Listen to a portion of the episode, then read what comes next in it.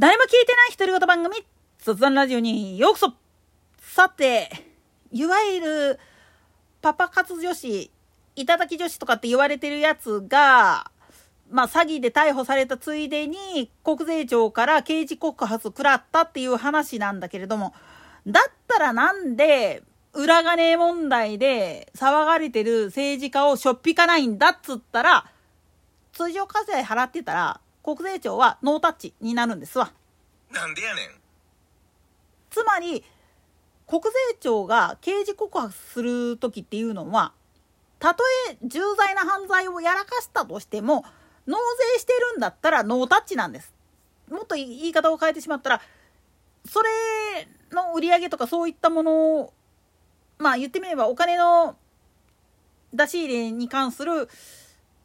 統計っていうかそういうのがちゃんと取れてる状態水筒帳が取れてる状態で裏付けがある場合はそれに見合った形で納税されてますよあるいは払いすぎてるから還付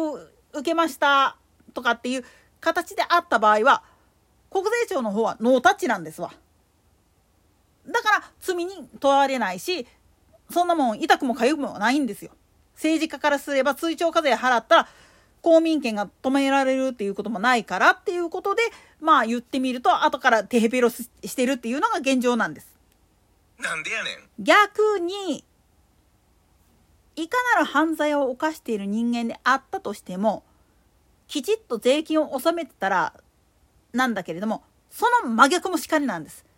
有料企業や言って褒められてるような社会貢献やってるような会社であったとしても国税庁から「お前税金払うてへんやんけ」って言われたら最後なんですわ。だからまあ言ってみると「マルサの女」なんかのシリーズ見たことある人だったらわかると思うんだけれどもなんでまあ言ってみるといわゆるまあペーパー宗教団体っていうのが存在するかって言ったらいわゆる宗教法人法に基づいた形での非課税っていうのを悪用しての話なんですよね。これに対して本当に真面目にやってる宗教団体さんははっきり言って大迷惑してるわけなんすわ。なんでやねん。だからこそ逆に言ってしまうと宗教法人法に基づいてなんでまあ宗教団体の収益っていうのが非課税なのかっていう話をやり始めると国や自治体に代わって生活保護が必要な信徒さんたちらを養ってるっていう背景があることそれから設備の維持管理で文化財の保護を国とか自治体に代わってやってるからっていう言い訳が立つからこその話なんです。そのためのまあ言ってみれば何らかの形を作ってそこに寄進してますよっていうことにしておけばチャラになるわけなんですよね。いわゆる贈与税とかっていうのを買って実のとこ言っちゃうとこれまあ送り先が自治体国あるいはまあ日本赤十字社とか名のある宗教法人の介護施設とかっていう形を取った場合は実は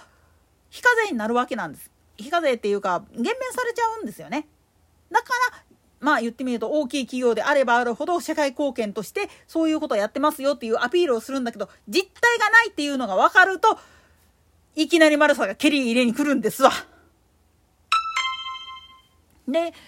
これは実は30年くらい前から言われてたことなんだけれども同人作家さんたちらも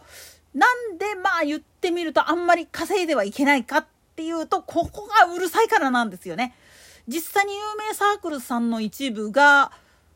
その確定申告をやってなかったがために摘発対象になってたっていう話があるんですよ。なんでやねん。でそのサークルさんの、まあ、メインで活動していた連中が大体10代だったりすると、うん、あのそういう法律を知らんもんだから自分たちはただ単純に遊びでやってたんだって言ったかってそれは通じないよっていう話になってくるんです。だから今インボイス制度とかが導入されて個人で管理するのかとかって言うけれども実のとこ言っちゃうと電子帳簿とかが必要になってきている背景にあるのは棚卸しとかを人力でやることをなるだけまあ言ってみると削減した上できちっと納税する意思があるかどうかっていうのを確認するっていう名目があるわけなんです。だから増税云々ではなくってお前ちゃんとまあ言ってみれば帳簿つけて水筒帳つけてお金の管理やってるかっていうことを国税庁は言ってるわけなんです。だからまあ有名サークルさんなんかだったら今残っている本とかを委託販売とかっていう形でメロンボックスだとか虎の穴なんかに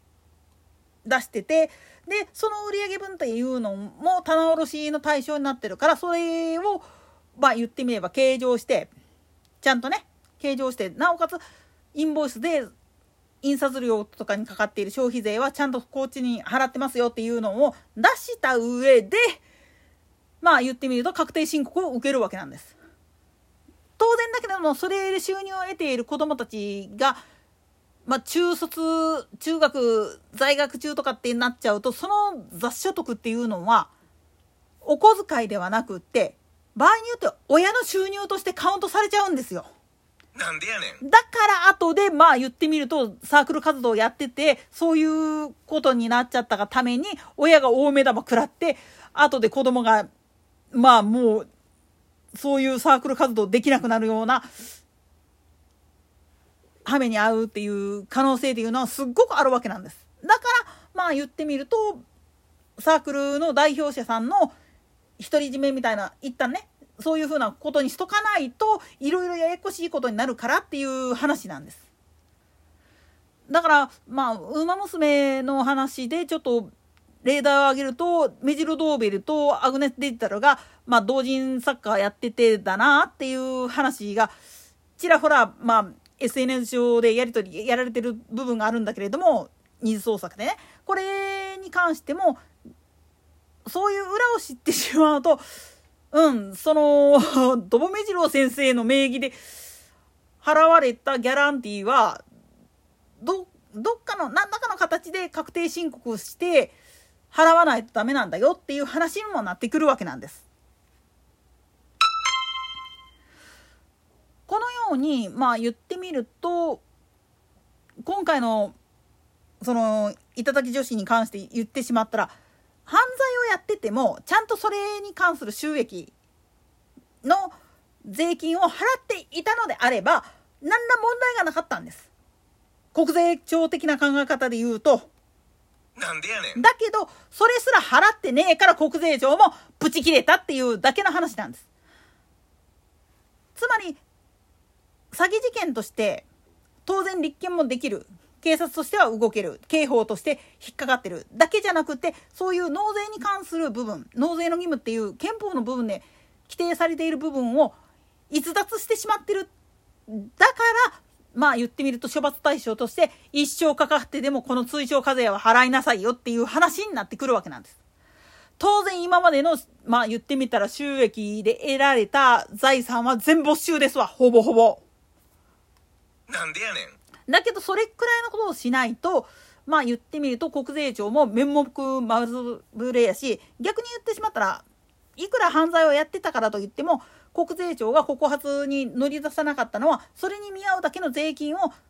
てくれてるからヤクザですら払ってる状態であるがゆえに手出せんかったっていうだけの話なんです。今回に限って言ってしまうと今後はビシバシ取るよなんせそうせえへんかったら増税嫌だって言ってる連中がいっぱいいるわけやろっていう話になってくるわけなんです。といったところで今回はここまで。それでは次回の更新まで。ごきげんよう。